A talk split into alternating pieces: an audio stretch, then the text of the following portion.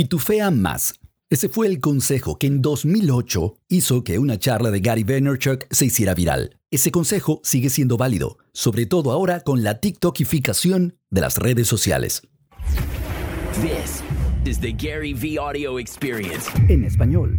Creo que la gente tiene que dar un paso atrás y pensar en qué los hace feliz. Mi charla que se hizo viral en 2008, aquella de pitufea lo más, si te gustan los pitufos. Sí, sí. 2008, hace 14 años. Oye, Mírate en el espejo y pregúntate, ¿qué quiero hacer yo por el resto de mi vida? Haz eso, te prometo que lo puedes monetizar. Si te gusta Alf, haz un blog de Alf. Si coleccionas pitufos, pitufea más.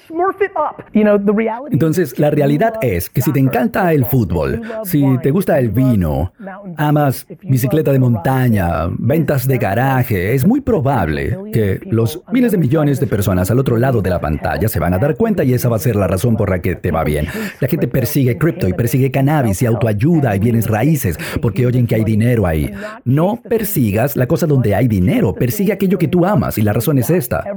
Todos los días recibo miles de mensajes directos, gente persiguiendo la tendencia de moda. Me dicen, ¿por qué no tengo ganas de levantarme hoy, martes, está lloviendo? Porque estás persiguiendo el dinero. Y el dinero nunca te va a dar ese impulso de energía. Cuando te despiertas en la mañana y dices, hoy puedo hacer un podcast sobre los Chiefs de Kansas City y yo los amo.